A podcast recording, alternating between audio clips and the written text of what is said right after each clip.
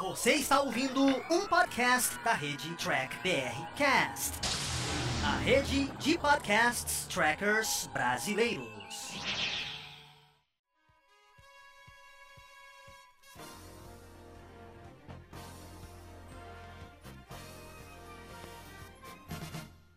É isso aí, humanoides. Tudo bem com vocês? Estamos começando mais um Batata Diário, que é apresentado pelo Carlos lá do Batata Espacial, onde ele traz reviews dos episódios de Jornada nas Estrelas.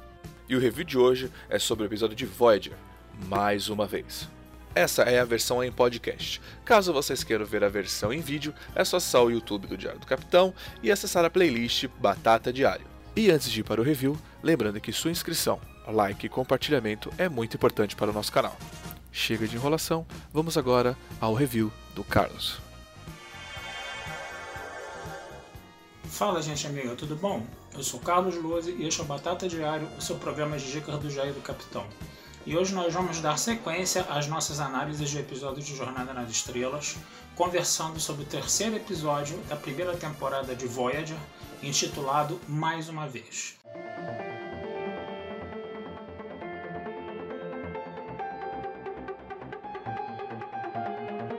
Se a gente lembrar né, do episódio anterior, né, que foi Parallax, né, o episódio anterior de Voyager, né, era um episódio que tratava de questões ali de paradoxos né, espaciais. Né? É, a Voyager encontrou uma espécie de singularidade quântica, né, tipo um buraco negro mesmo, né, e ela precisava fugir do horizonte de eventos e toda vez que ela tentava fugir, né, ir numa direção contrária a esse horizonte de eventos, ela acabava encontrando o horizonte de eventos de novo, né? Então é um episódio bem ficção científica de raiz mesmo, trabalhando esses paradoxos dos espaços temporais, espaços temporais, né? Onde a Janeway, né, com a sua sensibilidade aguçada de cientista, né, além dela ser uma capitã de nave estelar, era uma excelente cientista também, né? Ela usa essa sensibilidade dela de cientista para poder resolver o problema, né? Agora nesse terceiro episódio, mais uma vez, isso também vai acontecer, né? Novamente vai ser uma, uma questão de espaço-tempo aí que vai ser trabalhada no episódio, né? Só que vai ser mais um paradoxo temporal, né, do que espacial no caso, né? O que acontece? A Voyager está viajando, né? E ela dá, se depara com uma onda de choque que vem de um planeta classe M. Quando eles chegam ao planeta classe M, o planeta classe M está todo destruído, né? E o que que destruiu o planeta classe M? Era a fonte de energia, né, que eles usavam, que era uma fonte de energia de íons poláricos, né? Aí é uma Tecnobabel aí no caso, né? E aí o que, que acontece? Quando eles estão investigando a superfície do planeta, né? Essa explosão ela provocou fraturas, né? Ela provocou fraturas no subespaço, né? Então o que, que vai acontecer? Tanto Pérez quanto a Janeway eles vão parar no planeta um dia antes da explosão. E aí eles vão começar a investigar o que está acontecendo, né? eles vão tentar investigar o que está acontecendo para entender a explosão do planeta, só que a Janeway não quer intervir no processo. Por quê? Porque isso violaria a primeira diretriz, né? o que deixa o Pérez maluco num primeiro momento. Né? O grande detalhe é o seguinte, o grande detalhe é, né, é que eles precisam voltar né, para o, vamos dizer assim, dia seguinte, né, para o pós-explosão. Eles não podem né, passar pelo processo da explosão, senão eles vão morrer, né, no caso. Né? E aí o que acontece? Eles começam a perceber que a fonte de energia polárica não foi uma guerra que provocou aquilo, não foi a explosão de uma bomba nem nada, eram as próprias usinas de energia polárica que poderiam, entendeu, destruir o planeta, né? E eles entenderam também que eles poderiam voltar, né, por uma fratura no subespaço, né, provocada pela própria energia polárica. Então eles começam a ir atrás da usina de energia polárica e eles percebem que existe uma manifestação nessas usinas de energia polárica de grupos que eram contra o uso da energia polárica, né? E eles acabam sendo aprisionados por um grupo, né, que pensa, né, que eles estão acomunados, que uh, o pessoal, uh, tanto a Jenny quanto o Pérez estão acomunados, né, com, com o governo, coisa e tal, né? E aí o que acontece? Eles, a Jenny e a Pérez acabam se tornando reféns desse grupo. E esse grupo quer fazer o quê? Quer fazer uma sabotagem dessa usina polárica. Então na cabeça da Jenny o que, que acontece? É esse grupo que vai provocar né, a explosão, né, que vai dizimar o planeta. Né? Só que com o tempo a Janeway percebe, entendeu, que foi a própria presença da Voyager que acabou detonando todo o processo. Por quê? Porque o grupo né, queria sabotar, vamos dizer assim, a usina né, uma semana depois, né? É, vamos dizer assim, em uma semana, né? Só que a presença da Jane e do Pérez anteciparam, entendeu? Esse plano de sabotagem para o dia seguinte.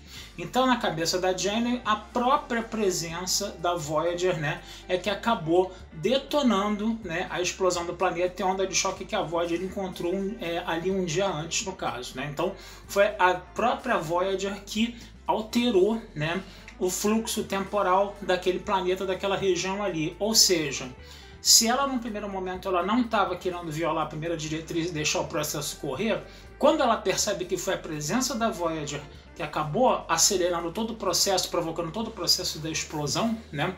Ela falou: agora eu tenho que intervir, né? Agora eu preciso intervir. Só que o que, que vai acontecer? Né? Enquanto a Janeway e o Perry estão desaparecidos, né, a tripulação da Voyager está fazendo o quê? Está for, for, formando uma espécie de gerador que provoca fraturas né, no subespaço. Só que eles tinham que fazer essas fraturas no subespaço exatamente onde a Janeway e o Pérez estavam. E aí entra a presença da Cass. Porque a Cass é que sentiu a explosão, né? A Cass tem uma, uma sensitividade aí, né? ela percebeu que foi um planeta que foi dizimado antes mesmo deles saberem o que, que provocou a onda de choque, né? E, e, ela sentia a presença né, da Janeway e do Pérez nos lugares, né? Lembrando sempre que eles estão um dia à frente, né? E aí era a tripulação escutava as orientações da, da Cass, né? Para poder ligar o gerador, né? Para poder encontrar a Janeway no caso. E quando eles ligam o gerador, o que acontece? A Janeway está com os sabotadores dentro da usina de energia. E seria o feixe desse gerador no subespaço que destruiria né, as células de energia lá da usina e provocaria tragédia. Quer dizer, a, a Voyager estava mais ainda, é, vamos dizer assim, é, envolvida né, na explosão do planeta. E a Janeway o que, que ela faz? Ela dá um tiro de phaser né, contra o, o, o feixe né, de energia que vai atacar os íons poláricos no caso. Né? E aí o que acontece? Quando a Jane ela barra o processo e evita a explosão do planeta, ela modifica né, novamente o fluxo temporal, né, e eles voltam novamente para o dia né, da, da propagação da onda de choque, que acabou não acontecendo, e a Voyager acabou né, nem indo ao planeta. Eles sabiam que era um planeta de classe M, com civilização humanoide, que pela primeira diretriz não deviam intervir, e eles continuam o viajamento. Então vocês estão vendo que é um episódio claramente, né, aquela ficção científica que trabalha questões né, espaço-temporais, questões agora de um paradoxo mais temporal né, do que espacial, como foi visto no episódio anterior de Parallaxe, né? E o que, que a gente pode falar mais desse episódio? Foi um episódio que continuou a trabalhar a questão do doutor como um alívio cômico, né?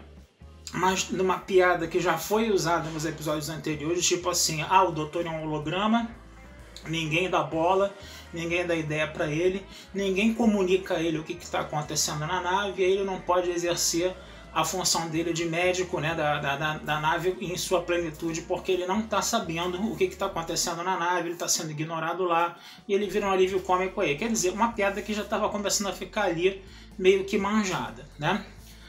É um episódio também que vai trabalhar mais duas personagens, né? vai continuar a mostrar essa, vamos dizer assim, astúcia da Janeway, né? Essa especialidade científica da Janeway, né? Para poder resolver problemas de ordem científicos ali, né? Como a gente já viu no episódio anterior e agora está vendo nesse também, né?